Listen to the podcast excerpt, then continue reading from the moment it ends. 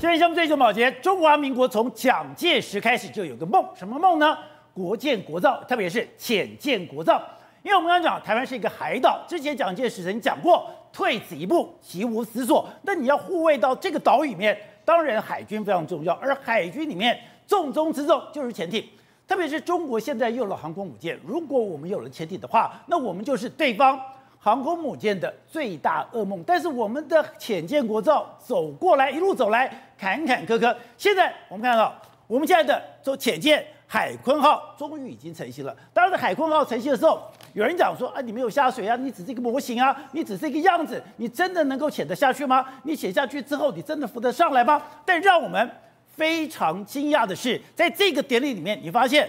美国在台协会的这个说台北处长来了，你看到今天韩国驻台湾的副代表来了，你看到了日本驻台湾的代表也来了，代表他们难道没有情报吗？如果真的是一艘很烂的船，他们来敢参加这个典礼吗？特别是我们看到了很多国际里面对于潜艇有经验的专家。看到了以后都有一种惊艳的感觉。第一个是我们的时间非常的短，第二个就是我们似乎台湾真的已经有一个国建国造、潜建国造的一个能力。如果这样的话，我们真的很快能够成军吗？而当台湾拥有自己制造的潜舰之后，对于整个亚太的情势，又会出现怎么翻天覆地的大变化呢？好，我们今天请到两边的代表，首位的。财经专家黄教授，你好，大家好。好，这是美岛电视报董事长吴子嘉，大家好。好，第三我们要特别介绍，他是前海军的顾问郭吉郭博士，你好，大家好。好，第四位是资深媒体人吕玉峰，大家好。好，第五位山东的总主笔吕国珍，大家好。好，第六位是战略专家李宁辉，大家好。是哦，你曾经提过说，哎，我们为了要做这个海鲲舰，也就是我们要的潜舰国造，我们很多的产业全部都执执行进来。对，当然讲说，哎，中钢的那个钢特别做出了一个特殊钢，而且刚刚讲我们的焊接技术还从国外特别的学来，现在。这个潜舰真的已经成型了。对，成型了以后，我也想说，这个到底是真的假的？真的能够潜得下去，能够浮得上来吗？对，我没想到，我注意看到很多国际之间这些潜艇的专家认为非常惊艳。没错，九月二十八号，我们台湾的第一艘这个自制的这个潜艇呢，命名叫做海鲲号，而且举行下水典礼。宝杰，这个我已经观察非常久。为什么？因为它原本的代号叫海昌计划。这海昌计划里面来说，因为攸关我们台湾整个产业的这个发展。对，第一个，因为它由台船来组装；再来就是它的钢板呢，是由我们台湾的中钢，里面非常多材料、非常多电信设备那些东西有台湾自制的部分。目前为止来说，完成的部分来说，台湾大概可以自制四十趴左右，所以它可以带动非常多台湾的这个产业。当然，国际也在看呢。台湾的产业会因为这个潜舰而有所改变。当然，国际也在看。第一个，你到底这个海鲲号接下来到底能不能够？真正交付这个实战，因为为什么？因为事实上全世界只有十个国家能够自制，能够做出真正的他们国产的这个哈，这个所谓潜艇啊。你说潜舰国造有潜舰国造能力只有十个国家。十个国家。再就是说，大家可以透过这个地位好好看一看台湾的哎，这个中钢的这个钢板到底怎么样啊？很多都可以观察。那你要因为这一次的这个下水典礼里面来说话，你看 AIT 的这个处长。还有这个台韩国驻台北的这个代表的这个李李英镐，还有这个日日台交流协会的副会长都来到这个地方，也就是说很多国外籍国外的重量人士都来看。那当然这里面来说也隐含非常多国家，因为这里面来说一共有非常多国家，很多红区的设备有包括说英国啦、美国啦，或是很多这个像韩国啦，很多厂商、很多国家都有加入这个研研发的里面来说，所以这这个潜艇。不只是我们国建国造，而且很多国际一起合作的这个结果。另外，我们武器来说的话，可以搭配这个十八枚的这个 MK 四十八的这个鱼雷，对，所以算是非常非常厉害。它也是飞弹可以有十八枚 MK 四十八，对，比我们现有的这个剑龙级的这个这个潜艇都还更加厉害。好，那我们前我们要国建国造来说的话，当然最重要就是外壳的这个部分。哇，这是外壳。一般来说啊，这个外这个潜艇的外壳有两种，一种是它里面有压力壳，那个压力壳还有外面的这个外外。造壳，那压力壳其实是最难的。为什么？因为它要提供什么？它不但要保护整个潜艇能够抗压，而且它还要提供浮力。所以这种这个所谓过去的这种钢板呢，它其实是难度相当相当高。美国过去都用什么？欧美都用所谓 HY 八十的这个高强度的钢板来建造这个潜艇，但是呢，它不会输送给你的。为什么？钢板这么厚？对，它不会给你的。为什么？因为这种东西呢，在各国都是管制。那么管制来说的话，哎，那我们台湾第一第一招，当然就要自己研发。好，所以我们找谁研发？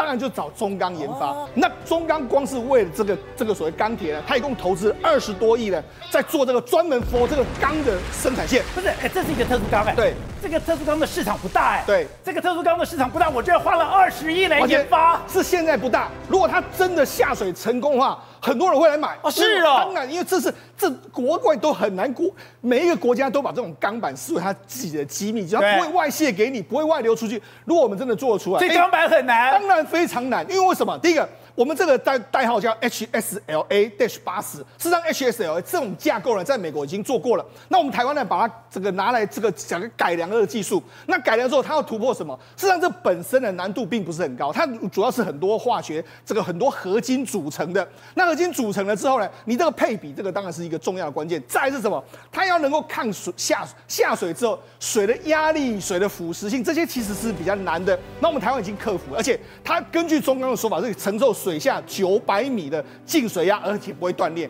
对呀、啊，海鲲号里面在命名的时候，哎。他们那外面有一个烦躁，对，那个烦躁做的很烂啊。没错，宝姐，那事实上很多人就说，哎，这个烦躁怎么做的很烂？那就有人说是什么瘦马现象。可我跟他讲，事实上我们讲啊，压这个潜艇有两个壳嘛，这个里面的压力壳还有外层这个壳，这就出现在外层这里面的这个状况。事实上，它当然会会或多或少会影响一些些的这个状况，但是其实对整个安全性的影响是不是很大的一个情形？好，所以我们刚才讲的。外行看热闹，内行看门道。刚才讲的这个钢板，这个钢板是我们中钢自己研发的高强度的 HSLA 的八十，这个东西哎，上面还有一个焊接的痕迹。对，是。你说这种焊接的痕迹是很难，很难。非常难，没错。实际上，我们就讲整个潜艇里面来说，难度最大就是所谓钢这个你在里面压力可的那个圆那个真圆形的，你在焊接，然后做的这个过程。为什么？因为它是弧形焊接。我们就知道弧形焊接，我们曾经讲过所谓的这个，我们不是讲过所谓风力发电的时候，啊、很多人到水下去焊接，对不对？那那个 V 字形的焊接，它是用最高等级的，要你要证照区的这个焊接，它这个难度其实是不会逊于它。为什么？因为事实上，你真的下水之后，你要很多钢板拼接出来之后，你在下水的过程，抱歉，哪怕是你只要一点点出现失误了，在水下那个压力之大，六六七十个甚至上百个这个大气压力压下去的时候，你只要稍微一一有问题的话，整个潜艇可能就完全毁掉了一个状况。而且你讲说每次开完了以后，对，刚刚讲。我要经过 X 光测试，我要超音波测试，我要经过水性测试，对，我要做很多检测。而且光是这个钢板的时候做出来的时候，中央就会检测说它到底符不符合，还要用这个超音波去检测超音波里面的这个纹路到底怎么样。好，但是问题是，你看做钢板做好要用超音波，对，但但是问题是，你看焊接的过程这边，哎，你怎么保证它跟它的这个质料会一模一样？所以呢，焊接就多难，焊接就要这样，焊接要经过什么？X 光检验，它也要 X 光检验，然后还要超音波，这个真的也还要超音波检验，然后还有水性检验，然后还有。漆这个慢慢慢慢的这样子检验之后，才能够，而且他要确保说里面呢，里面焊接的这个过程里面他说，不能够有任何一点点的气泡，这个失败率是非常非常之高的一个状况啊。而且他讲说，哎，因为我们刚才讲，你现在做那个叫增援，对，增援那是非常困难，有人讲说那样 NASA 的一个技术。另外就是讲说，你中间只要有一点点的缝隙，有一点点这样子啊，一点的小泡泡，对，你旁边一爆炸，爆炸以后会有一个爆震压，这个爆震压，哎，你只要一点点小泡，对。它整个就会断裂。对，为什么要增援？因为增援在水下里面来说，它受到压力是一样的时候，不会有个别受到挤压的这个情形，比较不会变形。但是问题是，你只要有一点点这个结构出现问题的时候，你就完蛋了。这个整个潜艇可能就完全葬身在海底里面。好。那我们就讲，我们台湾这个焊接的过程是我们台船，当然我们还有获得国外的公司教我们焊接的这个技术。那钢板是用中钢的钢板，大家最质疑的就是这一点。你只要这个能够做成这个这个所谓的压力壳，然后下水去测试，这经过测试 OK，基本上它下水应该就是安全的。好，那我们有怎么怎么做呢？水下抗爆，我们就真的有做一个圆形的船壳下去了。而且下船壳下去的时候，我们下去之后，第一个我们当然要潜到相相对应的位置。再就是说，我们还要东西，对，我们还要相对应的位置，我把它沉下去，潜下去确定它不会有问题啊。因为你做一个小壳，那接下来再把它放大。再来，我们要做什么？我们要做水下的抗爆，那是我们自己爆的。对。爆旁边是我们自己的东西，我们要类似于用中国的这个鱼六的这个鱼雷这样攻击它，因为事实上潜舰呢，除了海底里面，除了真的你可能遭受到攻击之外，你可能爆炸的过程里面，它可能会波及到你整个潜舰的架构。那我们就用这个来测试，在场面引爆之后，对它的任何的状况，就我们引爆之后发现到，哎，我们压力可能没有任何的变形，那上面的焊接什么什么都都没有问题，所以初初步来说的话，应该可以断定说，我们的中钢还有台船呢。应该是透过已经通过了这个初步的压力的这个测试了。而且我们刚才讲的每个潜舰，当然讲它都有它的前世今生。对，我们在做潜舰的时候，有人讲，哎，我们是学苍龙的，有人讲说我们从美国学来的，有人说什么从哪里学？对，他讲说看这个东西，哎，它根本就是我们自己的逆向工程，我们自己哎。把我们的原来的潜舰逆向工程是荷兰的，对，没错。事实上，我们的这个海鲲号是源源自七零年代的舰鱼级。那剑鱼级是什么？我们现在不是用剑龙级吗？对。那剑龙级就是原本荷兰的剑鱼级加上海象级组合一个成的。那我们现在就用剑鱼级去还原它，所以我们等于逆向回去，把这六个开孔是做什么？你知道？这六个开孔就是鱼雷的发射的这个地方，啊、要打开的，对，打开鱼雷要出去的。那你知道这六个就那个发这六个焊接其实难度也相当高。啊、你把它打开之后，哎，你下水这可能都会受到压力的影响，而且你要完全密合，所以呢，这难度其实都相当相当高。所以我才说这一次我们做出来的情形是相当好，而且。因为国际媒体就说，因为我们的设计其实是相当的保守，怎么保守呢？第一个，我们就 copy 原原本的这个剑剑鱼级，对，剑鱼级是很成熟的设计，所以你要应该不会有太大的问题。再来就是我们这次的发射，我们都发射在前面，不像很多国家用垂直的，垂直发射其实难度比较大，所以我们的设计基本上是很保守、很保守的样子。所以基本上这些架构、这些这些所谓的结构都很应该是目前为止国际成熟的产品，所以。国外认为说应该是没有太大问题，可以下水，而且可以发挥它的这个战斗力。而且这关键是我们讲的是红区装备，红区装备，你先从美国。从洛克希德马丁公司，从这个雷神公司，对，我们有得到了美国的支持吗？对，说实在，外壳啦，很多比较简单的东西我们能做，里面很难很难的是什么？包括说潜望镜的这个部分，叫电子潜望镜。另外还有战斗系统，你要战整个这个鱼雷啊，还有整个发射的这个系统，还有整合系统，包括说鱼雷管啊、声呐啦，还有什么柴油主机，这些全部都要国外来来帮我们来帮我们这个合作。那目前为止。为什么这次会有所谓的这个所谓泄密啊？就是因为这些东西都是来自国外的公司。那国外的公司来说，哎，可能很多公司、很多国家，像美国，美国当洛克希德马丁还有这边公司，他们就用所谓的商业模式，他坚决用所谓商业的模式，这个收这个卖给你。那很多国家可能会面临到来自中国的压力，所以才说嘛，实际上这些因为美国或是欧美呢，对很多红区的这个装备，它弄进行了一个开绿灯，所以我们才有今天能够国建国国造，特别是。潜艇国造的这个状况，好，国正该讲的这次不是说，哎，我们台船做这个潜就算了，周边我们要有很多的这些搭配，甚至刚刚讲的整个中钢扮演一个非常重要的角色吗？而且中钢扮演这个角色，本来中钢讲，哎，我光做这个铁能不能成功？我这个未来能不能有市场？不知道，二十亿就砸上去，为什么中钢要做这件事情？是因为，哎，我们的最高层。给中钢下了军令状了。对，因为这是被国家视为一个重大的经济建设、国防建设，所以当初是下军令状，要努力以赴。所以当初要花二多二十多亿去做这些设备的时候，其实你给我做个钢板。研发二十亿，要花二十多亿，光设备哦，人力的投入还没有算哦。那时候问题就出来了，你只造八艘的潜艇，顶多用几千几万吨的钢铁，你这设备难道以后变成废铁吗？这都是一家民营跟上市公司投入投下去的钱，以后你怎么回收？你能证明你的钢板是可以在国际市场卖的吗？所以是下军令状，中钢一定要做出来。所以做出来之后，经过这些测试。才可以算是可以打开市场。他真的做出来了吗？所以真的做出来，经过这些测试证明说，如果没有这些测试，中钢如果投了这么多钱下去以后，这个设备做出来钢铁还有谁敢要了？所以整个中钢上下是以军令状的方式，使命必达，全力以赴，一定要把这些设备跟这这些设备跟这些钢铁给它做出来。好，那刚刚师兄就讲了，他对于这个海坤号从一开始的他就非常关注，因为刚刚讲的，你先包括嘛，美国发展航太事业，你上去了以后，你不是只有一个。航空器上到了天空，你后面是跟着一个产业链。同时，我一个潜舰潜到水里面，我不是一个潜舰潜到水里面，那也是一个产业链。那台湾现在这样的一个产业链，这样的一个军工系统，真的越来越完整了吗？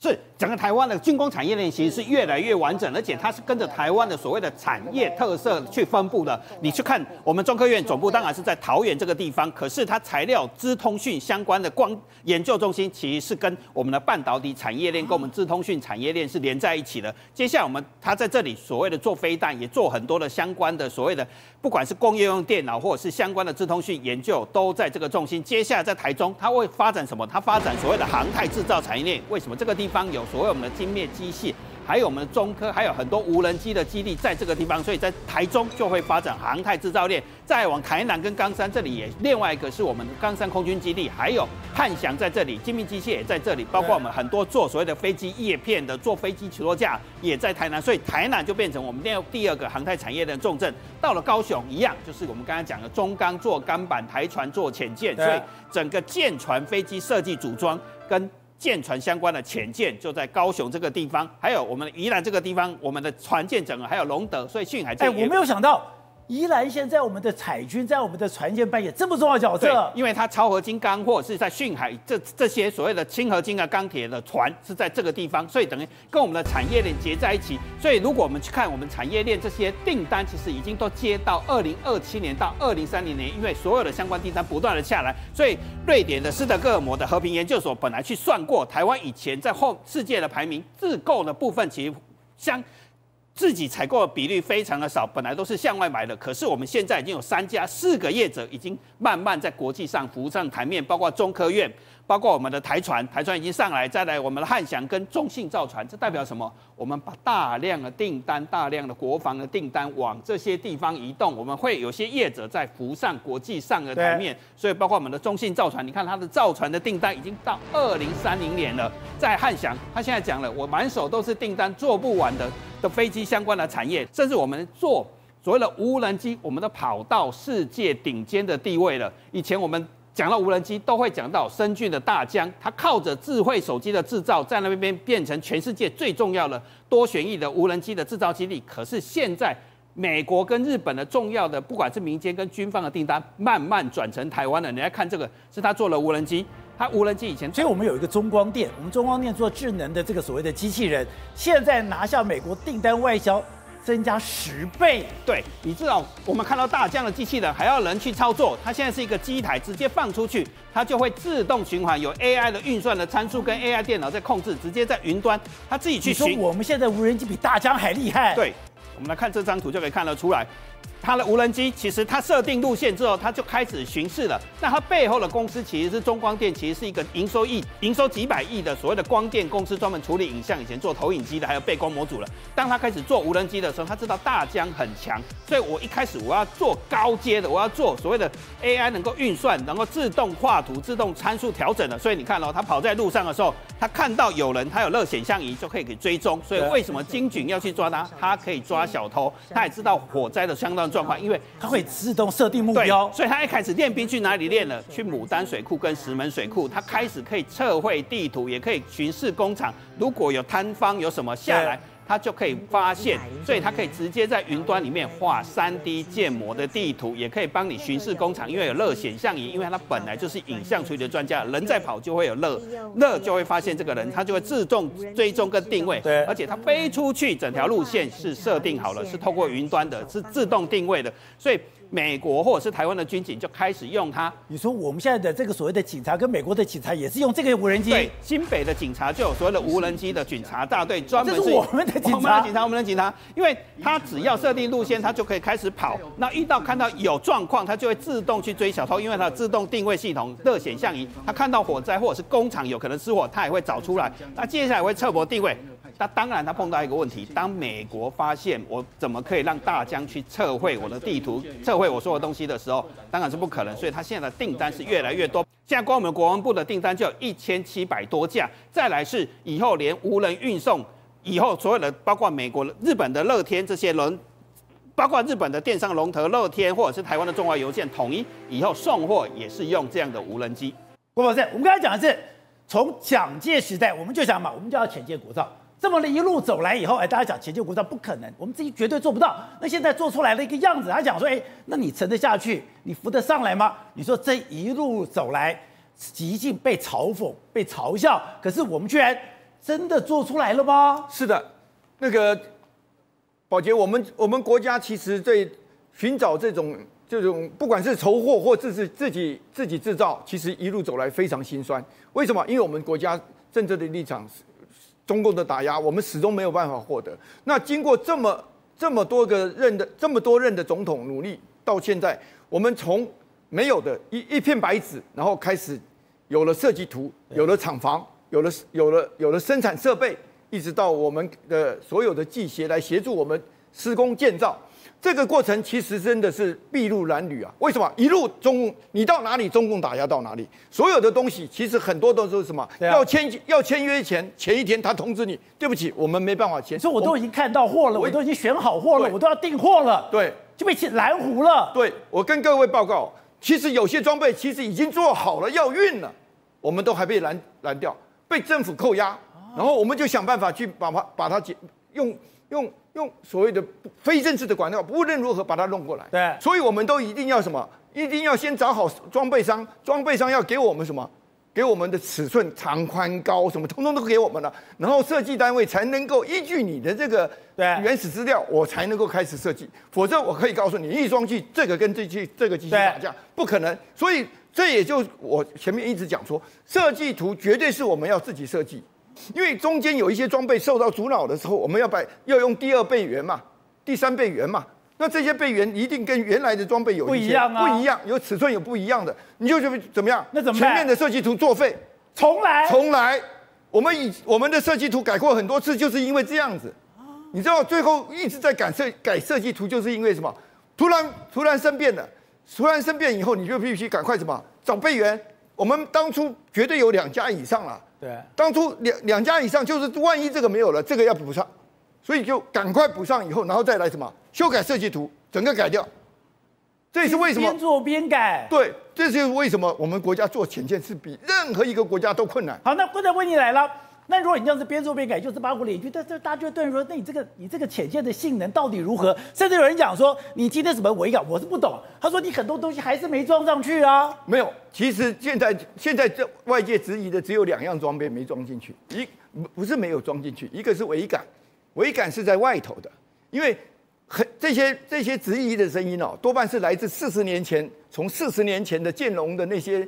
老的思维，新的思维是不会在压力壳上面再打这么多洞。你看电影的潜舰就是潜望镜呼上来呼上去，对不对？对，现在不是的，没有这。现在不打那些洞了，为什么？因为那个那个全部变成所谓的光学仪器了。光学仪器就打一个小孔，对，把线呼送下去就好了。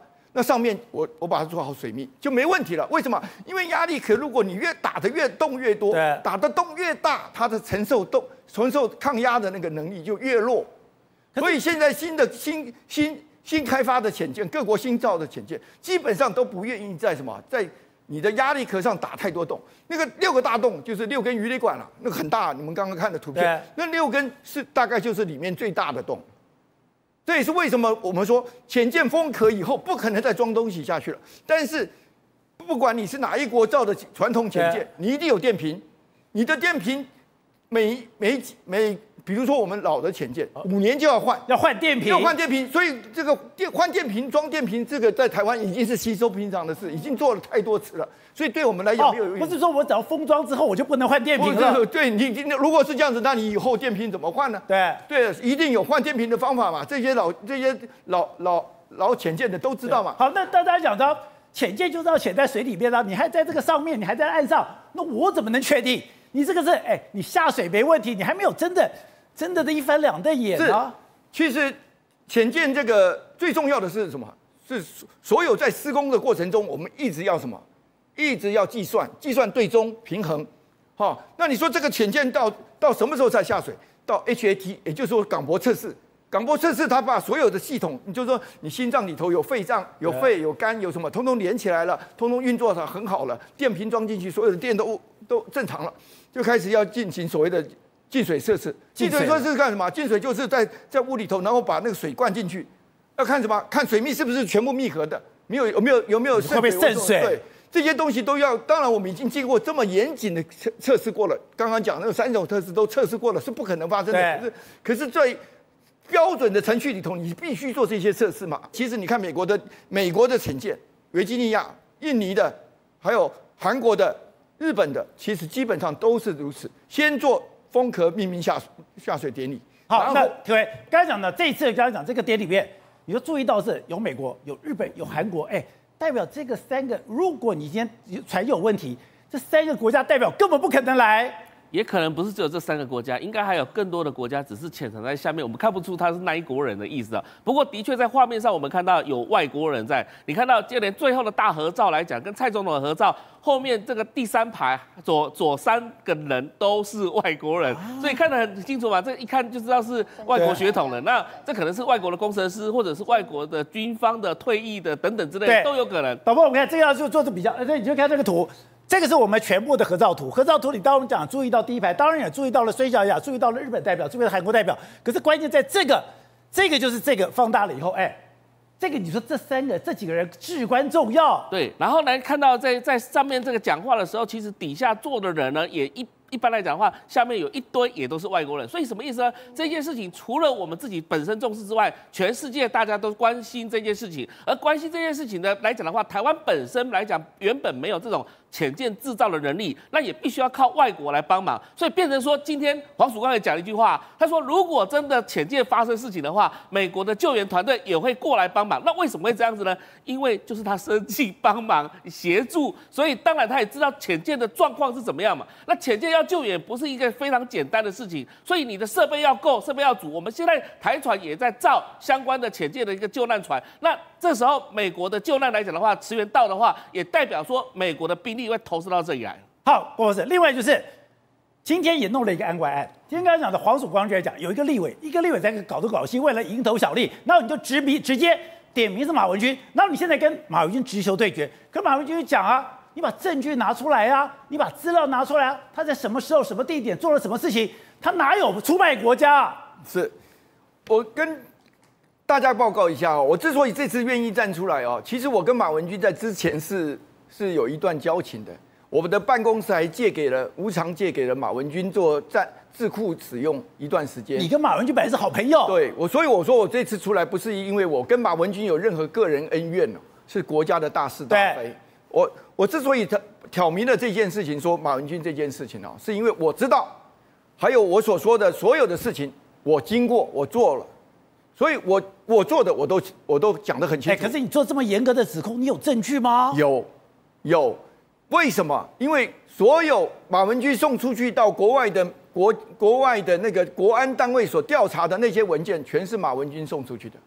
马文君到现在为止，到今天现在录影的情况的时候，他都还有还是没有正还是没有正面回应说，你有没有把这些机潜舰国造的机敏资料送到国外的国安单位？他说他没有啊，没有说过，他还说我要切腹自杀。没有没有，他是说如果他拿他向黄曙光要一点蝇头小利的话，他切腹大自自杀。我到现在还在等他的话，我已经问了他快两个礼拜了，对对不对？我还有问他梁国梁杨杨国梁那位杨两两两个兄杨氏兄弟的事嘛？他这些都是具体事实，所以你问我我为什么敢这个？因为是我知道我亲眼做经历的这些事情，我有所本。马文君送出去的资料有些什么？有些有些资料是具体的，那些人有签名的，你知道吗？你你你在这里协助我们这个，有些图纸、有些文件，你你要负责任，你要签名的，具署名的，对，这些署名的资料都被送到国安单位去了。你说送到韩那是韩国人不是吗？都都被送过去了，以后结果呢？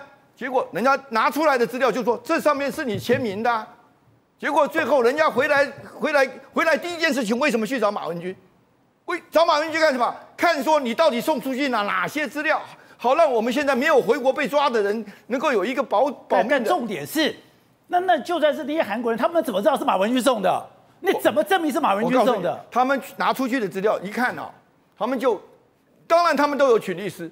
请律师，律师当然就问你这些东西是影本，不具有法律效力。他说不是，这是台湾的国会议员传过来给我们的。哪一个？M A 马。所以马文君倒霉。假的。马文君倒霉是什么？他那个名字太太简单拼了，马。M A 太简单了。所以所以所以宝杰，我今天敢站在这里讲这么大声，然后我这么这么快快二十天，我一直在这大声疾呼说：马文君，你出来讲清楚，你有没有把这些资料送到国外的国安单位？他有没有回应？完全不回应。然后讲我尹清风命案，讲我什么东西？对啊，其实跟本案有什么关系？我们现在讲的是国家机密已经外泄了，对不对？然后你又是国防委员会的主席啊。可是他讲，你说你你说我泄露很多机密资料，他说你知道的机密资料比他多多了。我知道的机密资料。其实我这我的确比他知道多，你知道很多，我真的比他多。为什么？因为我我帮台船也好，台军也好，做了很多所谓的非正合法非正式管道。为什么？因为正式的管道获得不得了，获得不得不到嘛。那我只好住，我我只好住啊。我再讲一次，合法非正式。对，合法非正式。我在在在别的电台今天录影，我也在讲了。我所有在在担任这些顾问也好，所有这些合所谓的合法非正式管道里头，全部是我我们家的房子去拿去台湾银行抵押的那些钱，我从来没有拿过台船一毛钱，我从来没有拿过海军的一毛钱，他们给我的都是无给制的顾问。